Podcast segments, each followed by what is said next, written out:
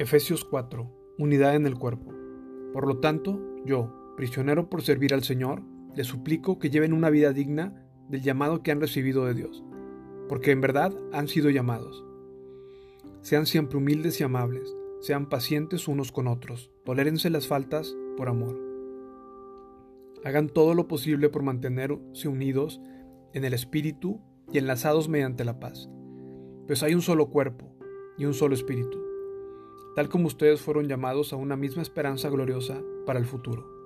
Hay un solo Señor, una sola fe, un solo bautismo, un solo Dios y Padre de todos, quien está sobre todos, en todos y vive por medio de todos. No obstante, Él nos ha dado a cada uno de nosotros un don especial mediante la generosidad de Cristo. Por eso, las Escrituras dicen, cuando ascendió a las alturas, se llevó a una multitud de cautivos y dio dones a su pueblo. Fíjense que dice ascendió. Sin duda, eso significa que Cristo también descendió a este mundo inferior. Y el que descendió es el mismo que ascendió por encima de todos los cielos, a fin de llenar la totalidad del universo con su presencia. Ahora bien, Cristo dio los siguientes dones a la iglesia, los apóstoles, los profetas, los evangelistas y los pastores y maestros.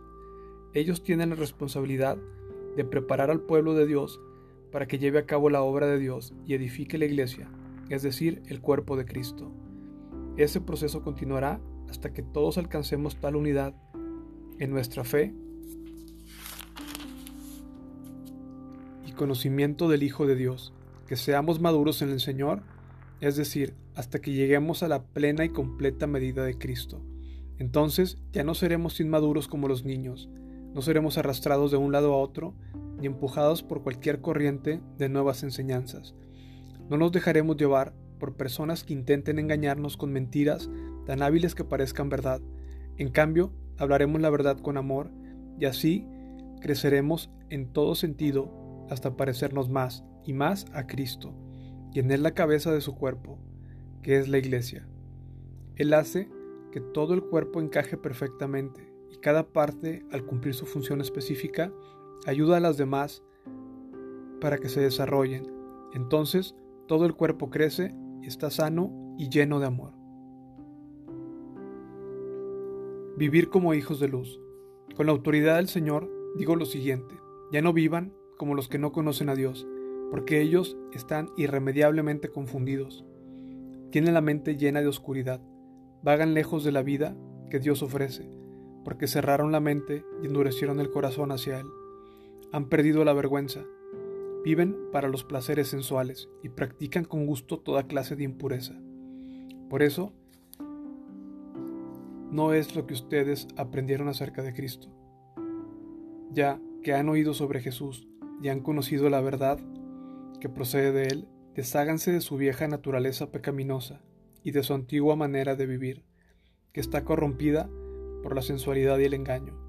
En cambio, dejen que el Espíritu les renueve los pensamientos y las actitudes.